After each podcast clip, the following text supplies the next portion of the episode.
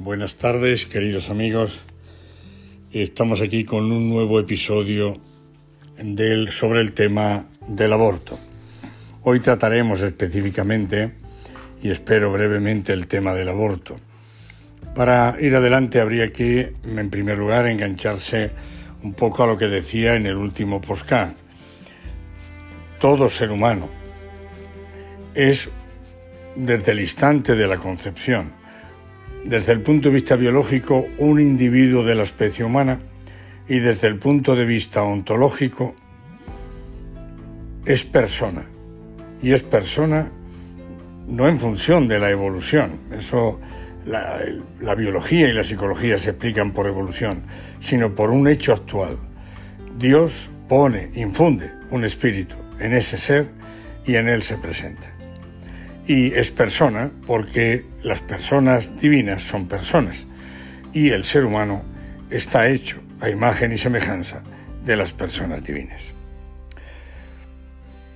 Por tanto, es un ser humano a todos los efectos. Y si no interrumpimos ese proceso, que es un continuo, en ningún punto del proceso se interrumpe, llegará a ser un adulto como nosotros. Y habría que romper un poco con esa especie de visión extraña, estrábica, que tenemos algunas veces. En la vida eterna, uno que parece ser que en este mundo ha pesado 140 kilos, pues va a tener un espíritu robusto. Ese pobre embrión, que lo hemos matado a las dos semanas de vida, según la mentalidad humana, pues ni siquiera irá a la vida eterna, al revés, y, si de, de ir, pues todos lo pisarán en el cielo. Porque claro, parece que aquí la divina presencia de Dios en los seres humanos, según nuestra mentalidad pobre y demasiado terrenal, está ligada al hecho de cuánto altos o cuánto bajos o pequeños somos. Dios se presencia y es su presencia que como es Dios, claro, pues no tiene tiempo, no, no, tiene materia, es pura eternidad, se presencia otorgando vida, y en este caso vida eterna, vida espiritual, a todo ser humano en el instante de la concepción. Y somos personas porque ellos son personas y estamos hechos a imagen y semejanza de ellos. Dicho esto, ¿qué sentido tendría ahora, por ejemplo, el hecho del aborto, el hecho de que se le quite, se le quite al, a este ser humano, se le quite la vida? En este capítulo puede herir ciertas, eh, ciertas sensibilidades.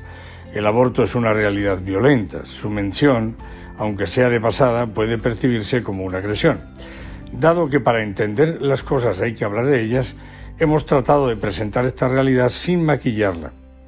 Pero hemos elegido un lenguaje sencillo.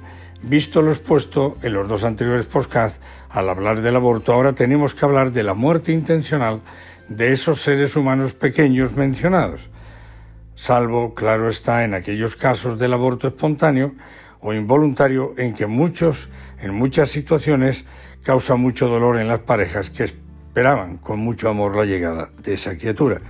De cualquier manera el aborto sea voluntario o involuntario, ese ser humano desde el instante de su concepción es un hijo de Dios y Dios se lo lleva al mismo cielo con el que le ha creado.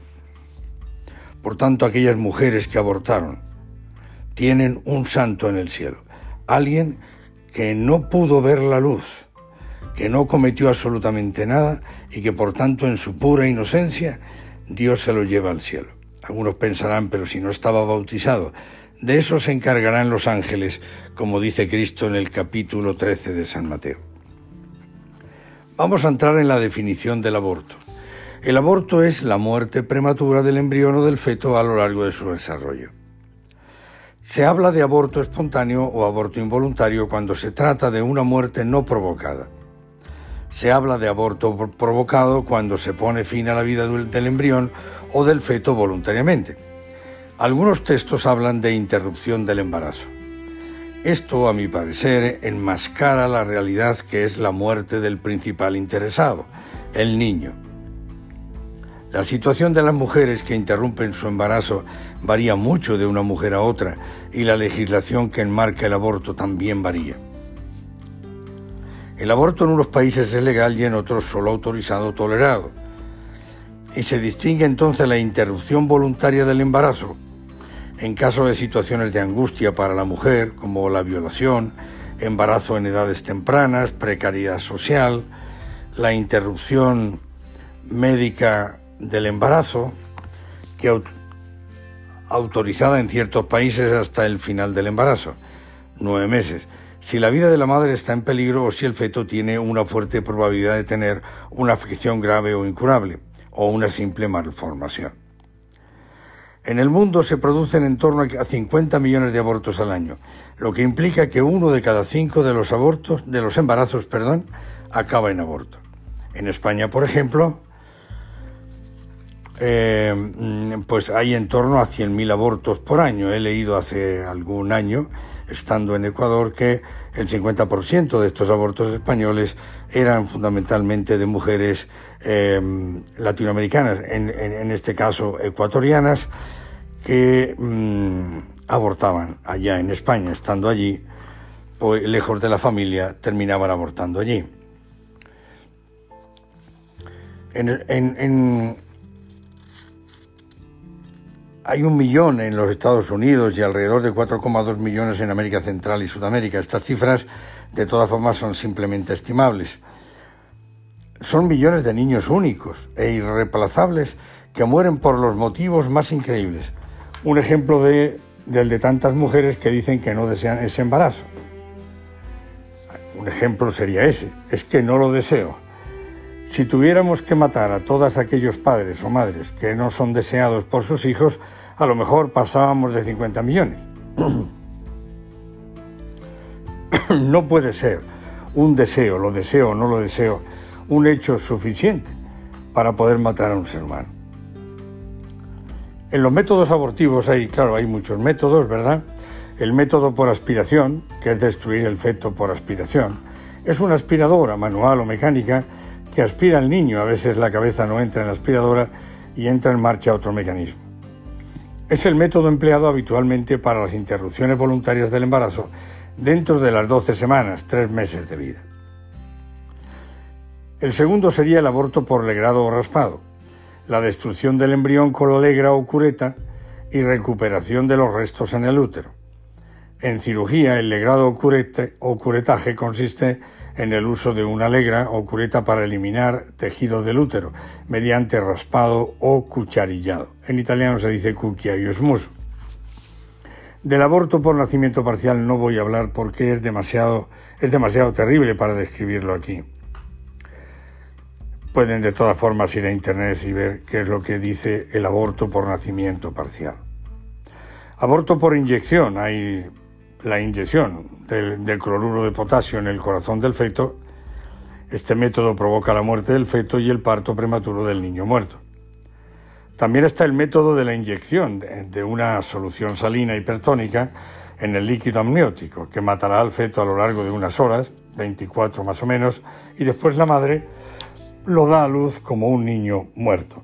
Este tipo de aborto se emplea en las interrupciones médicas del embarazo hasta los nueve meses. Hay un dispositivo intrauterino que en principio se dice que no es abortivo, pero efectivamente si un, espermatozoide alcanza un óvulo pasando la barrera que el DIU, el, dispositivo intrauterino, eh, está mm, produciendo, pues hay una fecundación y esa fecundación cuando llega a, anidarse en el endometrio se encuentra con el dispositivo y por tanto muere, no puede anidarse. En este caso es abortiva. Tenemos la píldora, la RU486, píldora abortiva, que hace la mucosa uterina no apta para el embrión implantado, para que el embrión, perdón, implantado pueda sobrevivir, provoca el aborto. La RU486 está compuesta de mifepristone cuando se la asocia al misoprostol, este último se comporta como si fuera una oxitocina y provoca las contracciones y la expulsión del embrión o del feto. En el caso de la píldora del día después, tenemos el caso de la, del nemonogestrel, ¿verdad? Esta sustancia que tiene varios mecanismos de acción. Es lo que se llama anticoncepción de emergencia. Según el momento del ciclo de la mujer en el que se tome la píldora, esta puede impedir la fecundación y tener un efecto anticonceptivo, o bien puede impedir la implantación del embrión ya concebido y en este caso tendrá un efecto abortivo.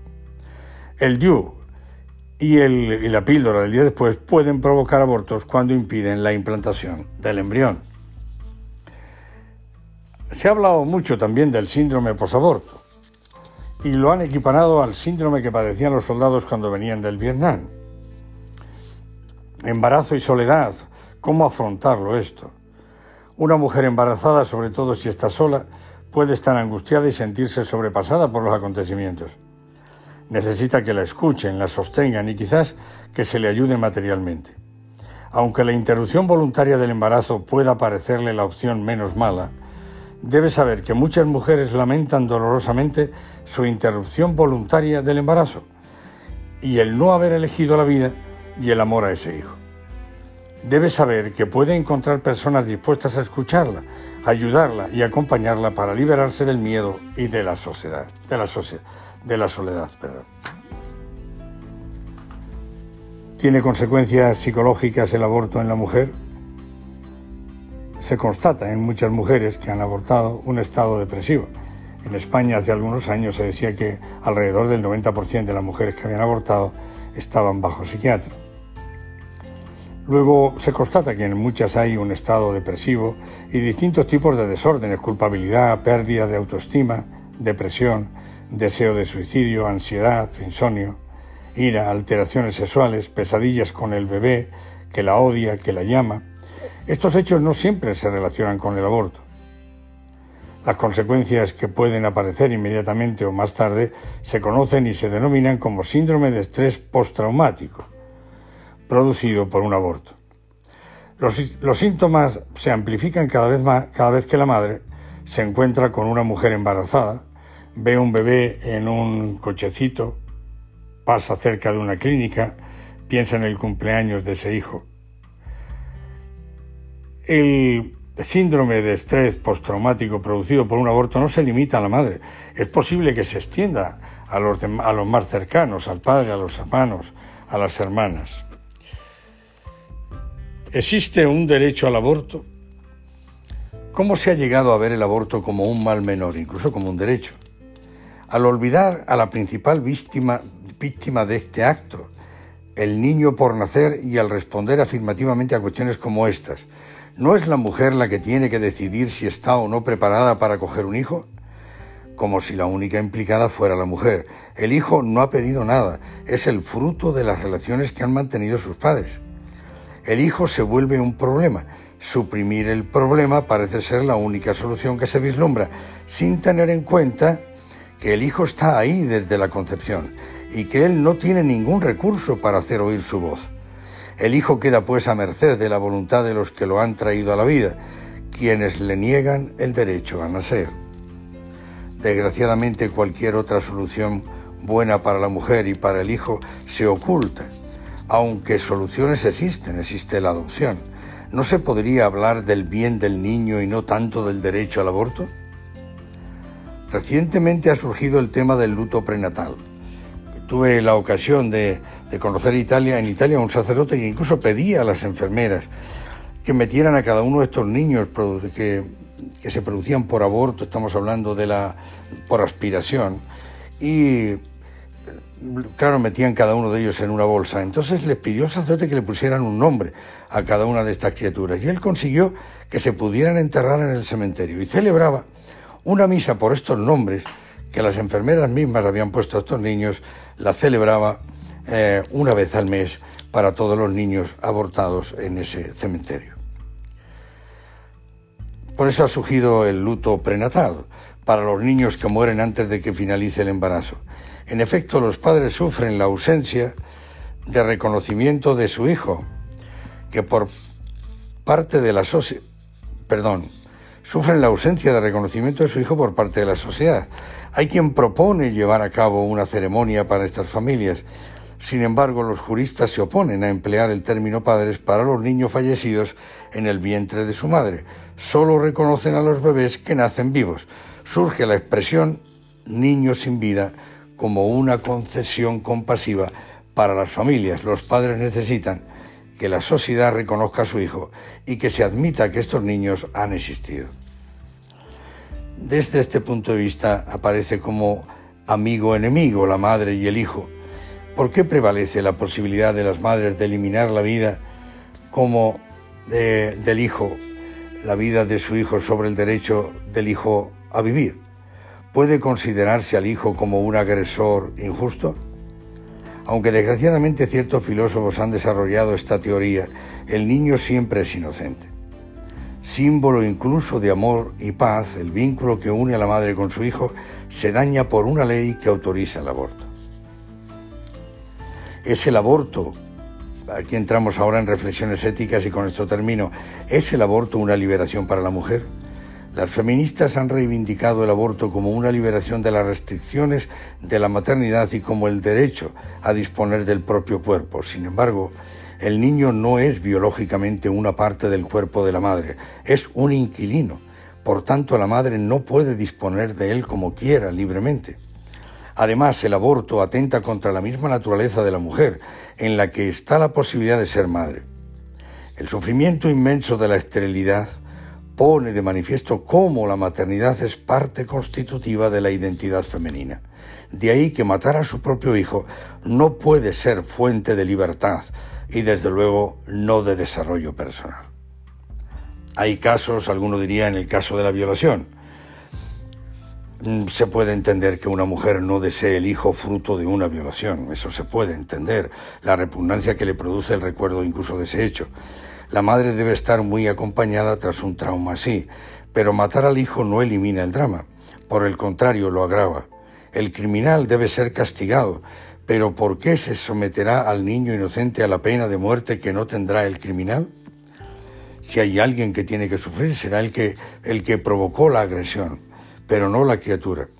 Si, la, si efectivamente la grandeza de esa mujer la lleva a cumplir el embarazo hasta los nueve meses y a los nueve entregar a una familia que no tiene hijos esa criatura en vez de matarla, se habrá liberado del síndrome posaborto y ante ella misma quedará siempre con una conciencia desde el punto de vista ético intacta. Se puede hablar de elección en la interrupción del embarazo. Al abortar se elige para el hijo la muerte, como si tuviera el derecho a matar como una ley otorga este derecho, puede parecer que esta elección es aceptable y sin embargo se comete un acto mortal. Todo lo legal no es necesariamente moral. Los problemas materiales de una madre son razón suficiente para interrumpir su embarazo, cuando estos se comparan con el valor de la vida de un hijo. ¿Es posible esto? Voy a repetir la frase que creo que no la he pronunciado bien. Los problemas materiales de una madre son razón suficiente para interrumpir su embarazo cuando estos se comparan con el valor de la vida de un hijo. La mejor manera de ayudar a una madre en dificultades no es ayudarla a eliminar una vida, sino ayudarla a resolver sus dificultades. Si la madre no puede educar a su hijo, la adopción es una solución mucho más generosa que la muerte del hijo. ¿Previene, y con esto termino, previene el aborto la, la anticoncepción?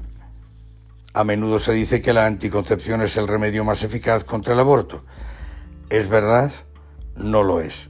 Por tres razones. Una, las píldoras anticonceptivas pueden entrañar un porcentaje de abortos precoces.